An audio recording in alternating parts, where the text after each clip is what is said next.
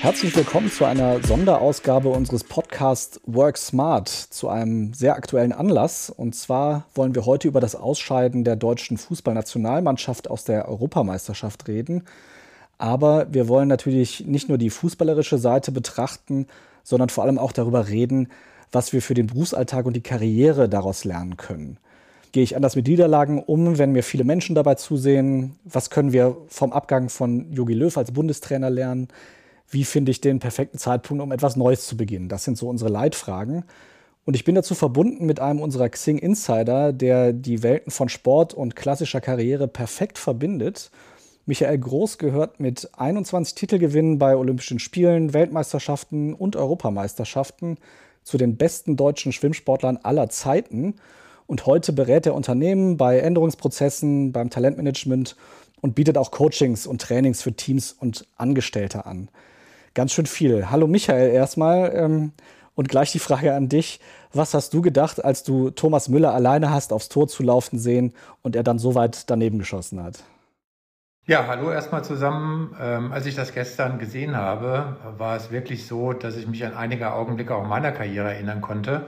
Es gibt solche sogenannten Once-in-a-Lifetime-Situationen, also die kommen nicht mehr wieder und die kann man auch nicht nachholen. Und das war für ihn so einer. Da wird er wahrscheinlich sein Leben lang darauf angesprochen werden. Bei mir beispielsweise habe ich einmal angeschlagen beim olympischen Finale in der Staffel und war vier Hundertstel Sekunden langsamer. Das sind im Schwimmen ungefähr sieben Zentimeter Unterschied, kann kein Mensch mehr sehen, als die amerikanische Staffel. Und dadurch haben wir die Goldmedaille verpasst. Und das werde ich auch nie vergessen, diesen Moment. Und damit muss man leben. Das gehört zum Leben übrigens von uns allen dazu dass man manchmal, wenn man wirklich auf den Punkt etwas an Leistung abliefern soll, es dann doch nicht klappt. Das ist menschlich und mit den Ergebnissen und den Folgen daraus hat man dann zu leben, manchmal sein Leben lang. Und es ist ein Teil der Geschichte, das hat man dann auch zu akzeptieren. Es ist nicht negativ, dieses Ereignis an sich ist negativ, aber solche Erlebnisse sind Teil unseres Menschseins und gehören zu jeder menschlichen Geschichte dazu, dass nicht alles wie geschnitten Brot funktioniert, wenn man so schön sagt. Aber jetzt hast du natürlich diese Once-in-a-Lifetime-Momente erwähnt. Wir machen natürlich alle Fehler, aber bei den meisten von uns schauen ja dann wahrscheinlich nicht Millionen Menschen zu. Wie geht man denn anders damit um, wenn man weiß, ich mache das jetzt vor den Augen der ganzen Welt eigentlich? Dass Millionen von Menschen zuschauen in diesem Moment oder so und so viel x tausend Leute live dabei sind, das realisiert man gar nicht. Und Thomas Müller ist so Profi seit vielen, vielen Jahren, da registriert man gar nicht die Zuschauer auf der Tribüne und denkt gar nicht drüber nach, welche Konsequenzen das hat. Man konzentriert sich voll auf diesen Moment, man ist voll in der Situation drin. Anders geht's auch gar nicht. Also wenn man noch irgendwas anderes nachdenken würde, in diesen Situationen, dann hat man schon verloren, sondern man konzentriert sich wirklich komplett auf diese Situation und denkt über mögliche Folgen und Konsequenzen wirklich nicht nach. Also beispielsweise jetzt bei mir im Schwimmen früher, wenn man über alle möglichen Konsequenzen nachdenkt, wenn man im olympischen Finale auf dem Startblock steht, dann hat man schon verloren. Ja, dann ist man wirklich in so einer Art Flow-Situation und ruft dann seine beste Leistung ab das gelingt eben nicht immer. Ja, und dann tritt man halt im Fußball in den Rasen oder wie Thomas Müller schießt halt knapp am Tor vorbei. Das sind halt Dinge, die dann auch passieren. Ja. So, und dann ist also sowas passiert. Ne? Du hast ja auch erzählt, wenn man dann wirklich irgendwie sieben Zentimeter hinter dem Gegner ins Ziel kommt. Was lernt man denn aus solchen Situationen oder wie hast du dafür gesorgt, dass das dir dann wieder Auftrieb gegeben hat danach? Genau, zunächst mal ist es sicherlich wichtig, ähm, generell nach solchen negativen Situationen auch wirklich durchzuschnaufen. Dieses berühmte eine Nacht drüber schlafen, äh, dieses Sprichwort, das hat ja auch was für sich. Also, dass man wirklich einfach mal durchschnauft, das Ganze sacken lässt und dann wieder den Blick nach vorne richtet, in dem Sinne zu sagen, nicht um die Situation zu vermeiden, weder bei Thomas Müller noch bei mir noch bei anderen Sportlern kann sich die Situation eins zu eins wiederholen, dass man einfach sagt, okay, letztlich nehme ich das jetzt mit. Für mich ist es Teil meiner Geschichte. Das gilt übrigens für den Beruf genauso. Das Teil der Geschichte ist die großen Böcke, die man mal schießt, an die man sich übrigens dann auch irgendwann mal ein bisschen augenzwinkernd und schmunzelnd erinnert, solange nichts Dramatisches passiert ist, also keiner zu Schaden gekommen ist. Aber gerade im Sport ist es halt ein Spiel und letztlich geht es ja um nichts, außer Tore schießen oder schnell schwimmen So, und dann ähm, sagt man sich, okay, was kann ich denn ähm, tun, damit man bei einer nächsten Situation, einer ganz anderen Situation, ich eben nochmal einen Tick mehr rausholen kann, etc. Also das ist dann der Punkt, wo man dann umschaltet und daraus das Positive sieht. Da hast du jetzt genau schon das richtige Stichwort angesprochen, nämlich so die Verbindung zum Arbeits- oder Karriereleben. Also du sagst ja, wir machen alle Fehler. Aber es ist ja schon so, dass eben, wenn nicht so viele Zuschauer dabei sind, man ja doch auch dazu neigt, eigene Fehler vielleicht mal möglichst unauffällig auszuwetzen oder halt vielleicht auch mal unter den Teppich zu kehren. Ist es vielleicht sogar was Gutes, wenn solche Fehler auch mal öffentlich passieren, weil man sich dann damit auseinandersetzen muss?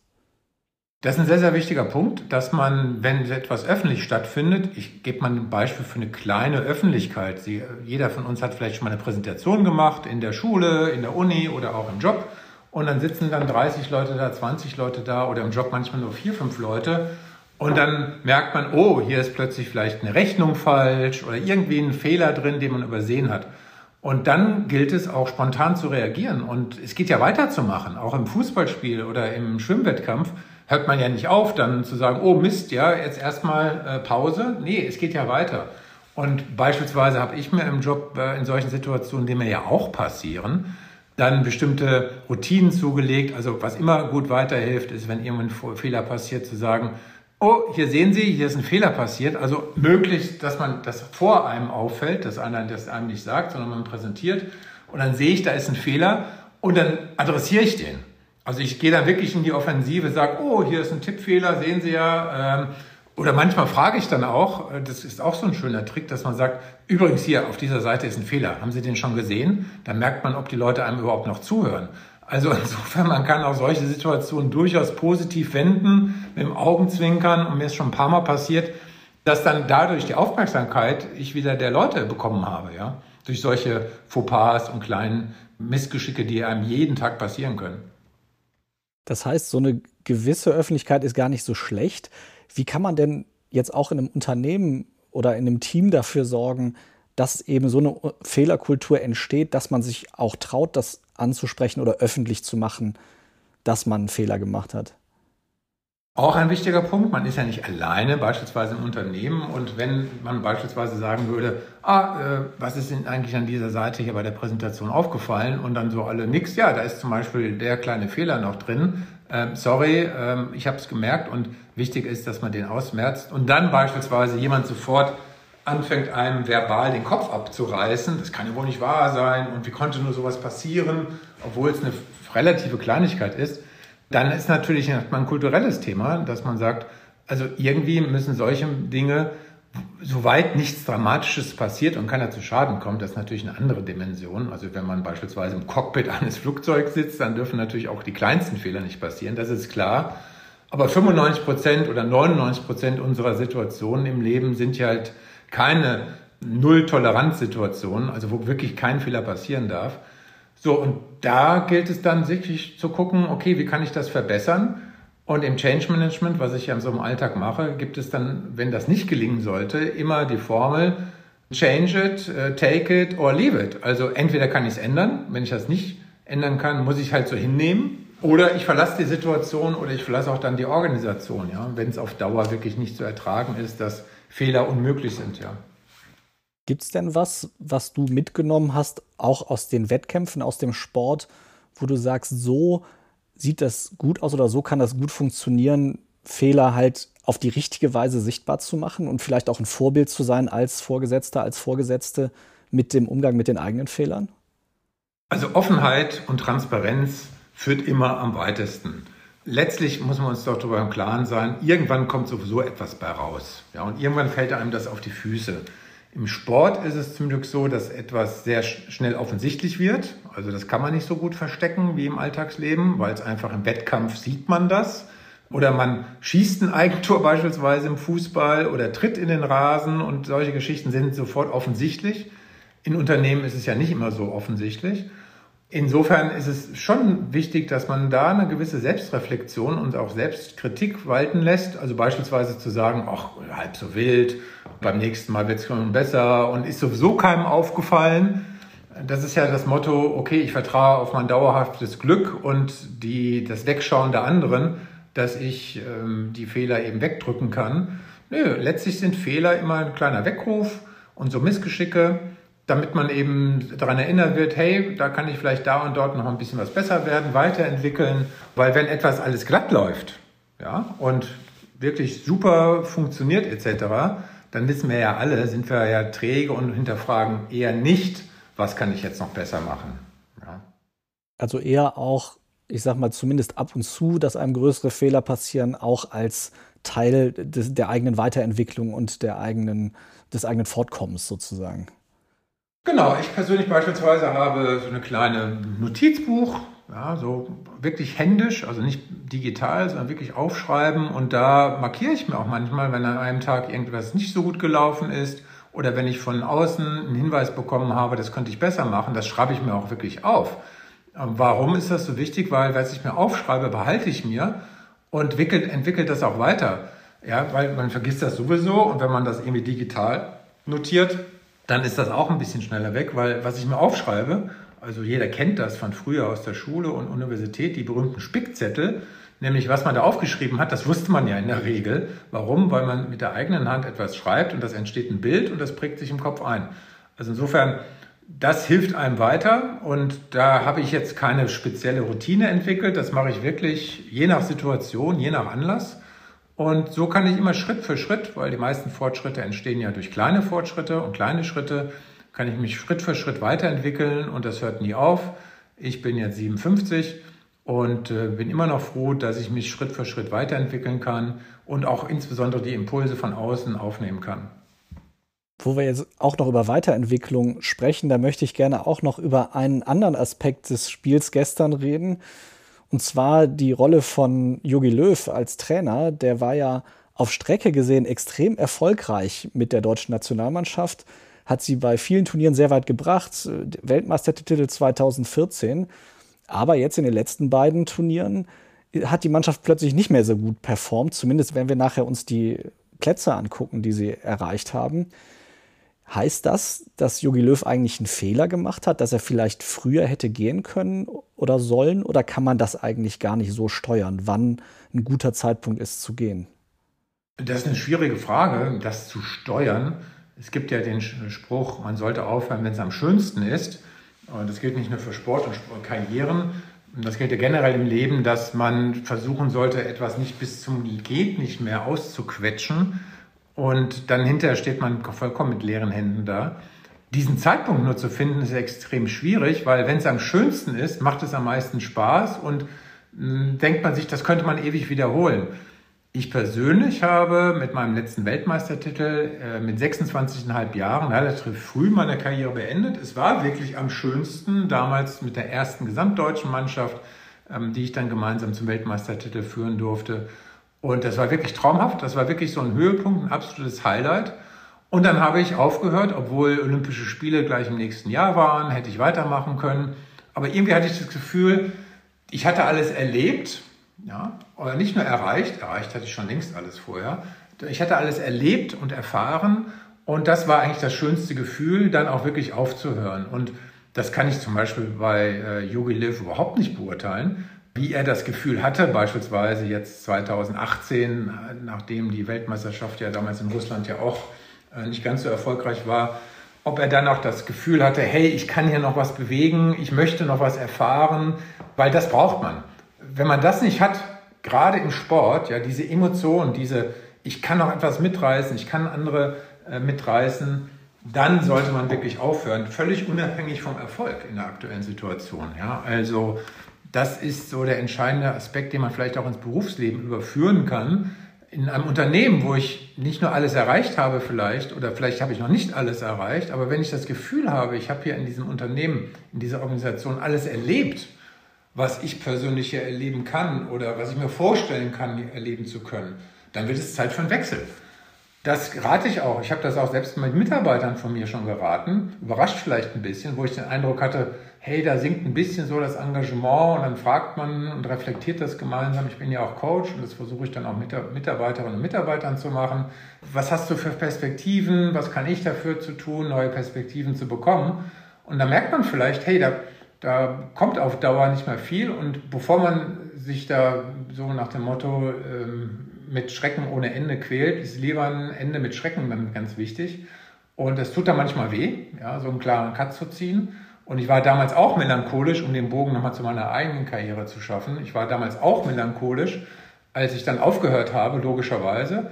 Aber dann haben sich neue Türen aufgestoßen. Also das sollte jeder berücksichtigen. Wenn man eine Tür schließt, gehen immer andere Türen auf. Und plötzlich hat man wieder neue, überraschende Perspektiven, die, wenn man nicht einen klaren Schnitt macht und den rechtzeitig, vielleicht früher als andere denken, gar nicht möglich wären.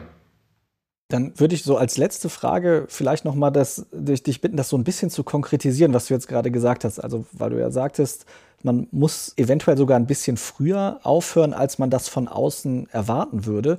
Was sind denn so die Fragen, die du den Leuten auch rätst, sich zu stellen, um eben festzustellen, ist es wirklich Zeit zu gehen oder ist es vielleicht auch einfach nur eine kleine Durststrecke und ich kann hier doch noch was bewegen? Genau, also eine kleine Durststrecke, die jeder mal hat, so von ein, zwei Wochen oder vielleicht auch mal zwei, drei Monate, das kann auch passieren. Da ist sicherlich nicht das, die große Frage zu stellen. Aber was man sich die Frage stellen sollte, was ist denn in zwei Jahren? Ja, was kann ich dann bewegt haben für mich persönlich und vielleicht für die Organisation oder für mein Team, beispielsweise im Sport? Äh, was ist dann noch da und was ist dann so nicht nur als Ergebnis auf dem Tisch, sondern auch an Emotionen, an Erfahrungen, an Perspektiven, die ich erlange, ähm, da. Also beispielsweise Yogi Löw ist ja, glaube ich, 61, ich bin 57 und für mich beispielsweise super spannend, in der Universität aktiv zu sein mit 22 äh, bis 25-Jährigen meistens im Masterstudium, um deren Perspektiven aufzusaugen und zu gucken, hey, was passiert da eigentlich Neues und was kann ich von deren äh, Perspektiven, das könnten ja meine eigenen Kinder sein, mit aufnehmen und schaffe ich die auch zu begeistern für Themen, die ich dort unterrichte. So. Und wenn ich das Gefühl nicht mehr hätte, das machen zu können und keine Perspektive für die nächsten zwei Jahre hätte, beispielsweise bei mir in der Universität, in der ich unterrichte, dann müsste ich das sein lassen. Ja, weil dann springt kein zündender Funke mehr über, in diesem Fall auf meine Studentinnen und Studenten oder im Sport dann auf die Schützlinge, die auf dem Platz stehen. Da muss einfach es prickeln, da muss ein zündender Funke sein. Und das hat man ganz schön gesehen, auch zum Teil jetzt bei der Fußball-EM, wie zwischen den Leuten, die auf der Bank sitzen und neben dem Spielfeldrand sind und denen, die dann auf dem Platz stehen, wie da eine extreme emotionale Energie herrscht. Und die braucht man. Beispielsweise in meinem Trainings und Coachings sage ich immer, Erfolg ist eine Kombination aus drei Dingen. Talent, Wille und Wissen. Und beispielsweise bei, den, bei der Fußball-Europameisterschaft, da laufen alle Spieler auf dem Platz, laufen rum und haben gewisses Talent. Und die haben auch das Wissen. Wissen bedeutet in diesem Fall, die können alle Fußball spielen auf einem extrem hohen Niveau. Ein guter Performer hat aber den Willen, in einer bestimmten Situation X die Extrameile zu gehen. Und in der Situation, wie zum Beispiel jetzt bei so einem Achtelfinale, Viertelfinale, bei einer Fußball-Europameisterschaft, dann wirklich 101 Prozent zu geben oder 5 Prozent und den Schritt voraus zu sein und auch in der 80. Minute noch an den Sieg zu glauben, auch wenn man 1 zu 3 im Rückstand liegt. Das haben wir ja auch schon erlebt. Und wenn man diese Spiele sieht, dann merkt man richtig, was da für eine extreme Energie ist und dass man dort dann wirklich geht und voranmarschiert. Das kann man nicht jeden Tag wiederholen, das kostet extreme Energie, das weiß ich aus eigener Erfahrung. Man sollte es aber tun, wenn es darauf ankommt. Lieber Michael, vielen Dank für diese tollen Einblicke und ich denke, da können wir doch viel von mitnehmen. Also einmal für die Nationalmannschaft, dass man aus den Fehlern vielleicht auch nochmal neue Energie und neue, ja, neue Learnings schöpft und eben auch für alle anderen, dass man einfach mal vielleicht ein bisschen mehr darauf achtet im Berufsleben, dass man schaut, wie viel Energie habe ich eigentlich und wie viele Situationen gibt es, wo ich so selber die Lust verspüre, einfach diese extra Meile zu gehen. Äh, ich danke dir ganz herzlich und ich danke auch allen, die zugehört haben. Ich hoffe, ihr konntet auch ein bisschen was lernen. Und ich verabschiede mich bis zur nächsten Ausgabe. Dankeschön und tschüss.